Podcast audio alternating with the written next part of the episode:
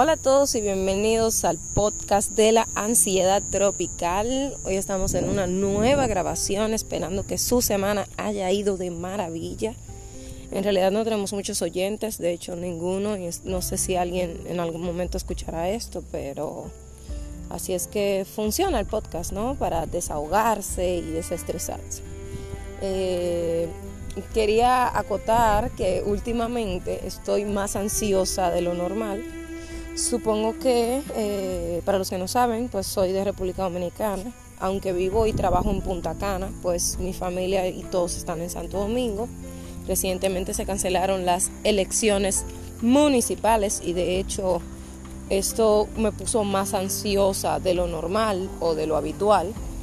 Eh, el no saber realmente qué va a pasar con las personas que sí votaron, o el dinero de las elecciones y aparentemente es un tema que pocas personas están tratando y los demás se han ido directamente a protestas frente a la Plaza de la Bandera, pero hay muchas opiniones encontradas, unos piden la destitución del Pleno de la Junta Central Electoral y otros simplemente como yo pues vemos lo que está pasando y, y nos da un ataque de ansiedad y de cierto nivel de pánico. Se están viendo eh, cosas que son características de una dictadura. Y me da temor, me da temor por varias razones. Y creo que ahí radica el, punto de ansiedad. Creo que el no saber lo que está pasando o sí saber lo que está pasando pero no poder estar cerca, no poder quedarme a protestar ha sido creo que una de las cosas que más me frustran de estar aquí eh, honestamente, si fuera por mí, tuviera frente a la Junta Central Electoral ahora mismo, eh, pues protestando, como los demás jóvenes de mi edad, pero no, me toca trabajar porque tengo muchas responsabilidades. Creo que otro de, lo que está alterando y me está provocando otro ataque de ansiedad es el hecho de que el coronavirus es una epidemia mundial y aunque no se han registrado casos en República Dominicana, pues da temor da temor porque, porque trabajo en un hotel, porque eh, mi sustento viene en base de eso. Y si por cosas de la vida, eh, más del 16% del Producto Interno Bruto de mi país es del turismo. Si el turismo se cae, yo me quedo sin trabajo. Pues, no es que no pueda conseguir en otro lado, pero los trabajos están muy difíciles, especialmente en Santo Domingo. Yo trabajo en entretenimiento, así que trabajar en entretenimiento en Santo Domingo es algo un poco más complicado, que tiene menos salida y que se paga mucho más barato. En cambio aquí en segundos se puede conseguir de todo. Y esos son los dos principales ataques de ansiedad que he tenido en estos días. pasé un tiempo en familia, he meditado mucho, eh, siempre les voy a recomendar que mediten Mediten porque la meditación es la clave de todo. Respira. De hecho, me da un poco de risa porque también sentimentalmente hablando, tengo unos temas ahí a tratar que no he resuelto. Y es un poco curioso que el, tema político, sociopolítico, me da ansiedad, el tema laboral, pues me da ansiedad y personalmente hablando también tengo ataques súper fuertes de ansiedad y es precisamente porque las cosas no salen como uno quiere y, y es lo que es. Eh, lamentándolo mucho, en ninguna situación me he salido beneficiada. Yo creo que me, he rodeado y es principalmente porque trabajo en entretenimiento, lamentándolo mucho, estoy rodeada de personas con síndrome de carreta vacía. No es algo que yo haya leído por ahí, sino que en realidad lo que escuché fue una metáfora de la carreta vacía, que mientras más ruido hace la carreta, pues más vacía está. Y se me quedó eso, de que estoy rodeada de personas con síndrome de carreta vacía que se pasan la mitad de la vida pues hablando de lo mucho que son y lo que tienen y lo que hacen, pero al final son personas que están vacías por dentro. Y mientras más me acerco a personas así, más, triste me pongo. Me pongo triste no porque no puedo hacer nada por ellos, sino me pongo triste porque me doy cuenta de que debe de ser difícil vivir así y no darse cuenta. O darme cuenta muy tarde. Debe, de ser... O sea, la, principal causa de mis ataques de ansiedad es porque estoy consciente de lo que me está pasando, de lo que me rodea, de lo que, de lo que sucede a mi alrededor. Yo creo que es la principal causa de mi ansiedad, es que estoy consciente de lo que pasa a mi alrededor y el ataque de ansiedad viene porque no puedo hacer absolutamente nada respecto a ese tema o a cualquier otro. Entonces tú dirás, ¿por qué debo preocuparme por un tema del que no puedo resolver? ¿Por qué dedicarle horas de pensamiento a un tema que no se va a solucionar? No tengo esa respuesta, como no tengo la mitad de las respuestas que, están pasando con las crisis y todo eso. No sé lo que va a pasar mañana, no sé si el coronavirus va a venir para acá, no sé qué va a pasar conmigo, con mis hijos, con mi familia si dejo de trabajar. Pues echarle hombro, ¿no? Pero es muy triste. Otro de los grandes ataques de ansiedad que eso siempre me han atacado es principalmente el hecho de que de que no, no me gusta la educación, el modelo de educación donde, donde vivo, de mi país. Creo que es algo sumamente tedioso. Tener que reducir los conocimientos de uno a un simple esquema y tener que sobresalir en su esquema para poder ser alguien, eso es sumamente frustrante para mí.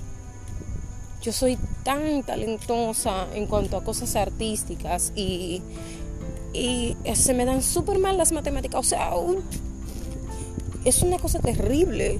Yo creo que si Baldor me conociera, amores, se arrastrara en su tumba. O sea, matemática básica para dinero y eso, pero yo no soy un afín de, de matemáticas o de geometría o de calcular muchas de las cosas. Yo soy una persona muy de impulso, muy natural y al final del día solo hago este podcast para va a sonar cruel, pero es un, puro sentimiento egoísta de decirle a la gente que estoy mal sin tener que sentarme a hablar con ella.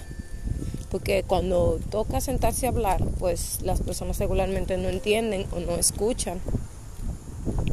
Y si no entienden es porque quizás su nivel de educación o su nivel de raciocinio no está desarrollado o simplemente no les importa, que es la mayoría de los casos. Entonces, ¿por qué voy a dedicar 30 minutos de mi vida a hablar con alguien que no le importa? O sea, ¿para qué? Entonces, esas son las ansiedades que estoy manejando. Eh, cuando me, atacó el primer, eh, cuando me atacó la ansiedad, fue por lo del desorden político, fue de hecho el mismo 16 porque yo había ido a votar, entonces al cancelarse el tiempo que tenía en la fila, lo que supuso pedir permiso de mi trabajo, el no saber qué iba a pasar, porque quizás un solo voto mío no decide, pero había muchas personas pautadas para votar y, no pasó nada, o sea, un desastre. Y luego entonces e, este tema del coronavirus que está pegando tan fuerte, a pesar de que el hotel donde trabajo está estable, pero y si en cinco meses ya estoy sin trabajo, eso me da como una presión estomacal. Últimamente tengo mucha migraña, muchísima migraña, no, es poca, tengo mucha migraña. Y todo esto se debe pues a sobrepensar, a sobrepensar lo que está pasando. Entonces, el exceso de pensamiento, eh, yo creo que una de, las cosas que, más me, me, afecta a nivel de ansiedad, cómo se puede dejar de pensar, cómo se puede dejar de estar consciente.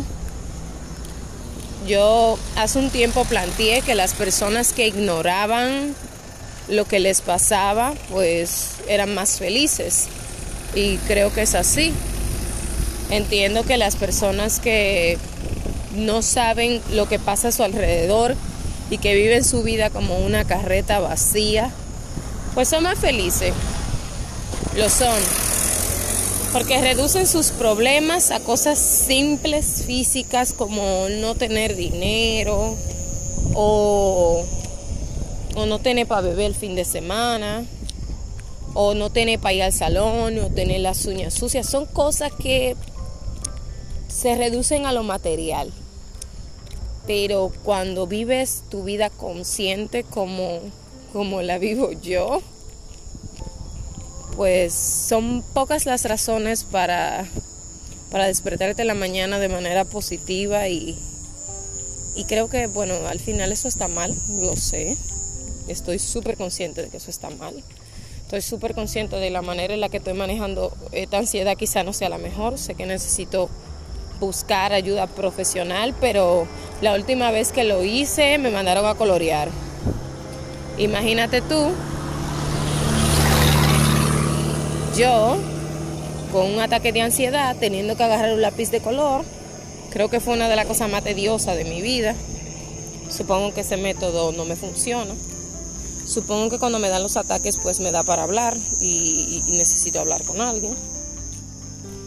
Y eso es todo. Eh, realmente no tengo un, un guion. El podcast debió ser pues mejor dirigido, o sea, yo tener un papel con la definición de ansiedad, de hecho será mi, mi meta. Pues este primer podcast sería de buscar la definición de ansiedad y debatir sobre lo que era y cómo afectaba. Pero orgánicamente yo lo único que necesito es hablar. No voy a volver este podcast un proyecto educativo. Simplemente voy a quedarme con este podcast para mí. Si alguien me sigue o me escucha, pues gracias. Pero de corazón lo, lo que yo necesito es hablar. Yo necesito sacar de mi pecho todo este sentimiento donde me siento que me estoy ahogando yo ya no me quedan uñas en la mano. O sea, si literal el dicho ese de que te va a crecer una mata de uña en el estómago fuera real, yo tuviera, mira, un flamboyán con hojas en el piso y todo de tanta uña que me he comido. Por los mismos ataques que me dan. Entonces, también está el sentimiento como de rechazo. Yo no soy una persona de, de compartir con nadie, ni de decirle mis cosas a nadie. Y con la poca gente que lo hago, a veces no tiene como el tiempo o está envuelto en sus cosas y, ok, eso es natural. Pero a veces simplemente uno lo que quiere es charlar. Y qué manera más fácil que grabarse uno mismo y luego escucharse. Si estás ahí, estás pasando por lo mismo que yo, pues Simplemente grábate, no sé, escúchate, analízate. Me puse a leer un libro en estos días que se llama 40 días con propósito. Duré una semana leyéndolo. Primero porque el contexto religioso que se estaba manejando no era para mí. Porque yo no soy una persona religiosa y, y no es que me sume mucho. Eso es lo primero. Lo segundo, y no menos importante, es que si no compartía la misma creencia, entonces no tenía sentido. Creo que lo único a lo que le encontré sentido en aquel momento, leyendo eso, era la parte que decía que, que si la respuesta hubiese estado dentro de uno mismo, entonces ya todo el mundo lo hubiese resuelto. Y no sé, no, entiendo que es así. Quizás si las grandes respuestas del universo hubiesen estado dentro de uno, ya uno hubiese resuelto todo. Yo hubiese resuelto todo. ¿Quién soy? ¿Para dónde voy? ¿De dónde soy? Son preguntas que todavía no tienen respuestas. Y hace un tiempo tomé una charla que decía, ¿quién soy? Ay, ¿quién eres? Soy quién soy. Que esa es la respuesta que uno tiene que dar, pero... Pero ¿Quién es ese Fajardo? ¿Quién, ¿Qué hace? ¿Qué, qué hace? ¿A dónde va? ¿Por qué trabajo? Mi meta de este año es comprarme un apartamento. Ok, me compro el apartamento y después qué? Después qué? Yo Si fuera por mí, estuviera escribiendo, literal. Escribiendo o teniendo un programa de radio o qué sé yo, lo que sea. Pero tengo que vivir por estándares de la sociedad. Tengo que trabajar porque tengo hijos que mantener. Tengo responsabilidades de las que no puedo huir porque son responsabilidades directas mías, que si no más nadie lo hace, nadie lo va a hacer. Y no quiero hacer este podcast tan largo, simplemente estoy hablando sin parar. Esto es una cosa increíble, yo no sé cómo, cómo esto nunca se va a volver famoso, porque es que, porque es que la gente no se para escuchar tanto. En fin. Eh, gracias por escucharme, si algún día me escuchas. Y recuerda que no estás solo. Si tienes un ataque de ansiedad, habla, salta, grita, canta. Yo en esto, esta mañana me pasé escuchando Shallow de Lady Gaga, o sea, full. Yo nunca había escuchado esa canción. Bueno, la escuché en la película cuando la vi, pero me la pasé.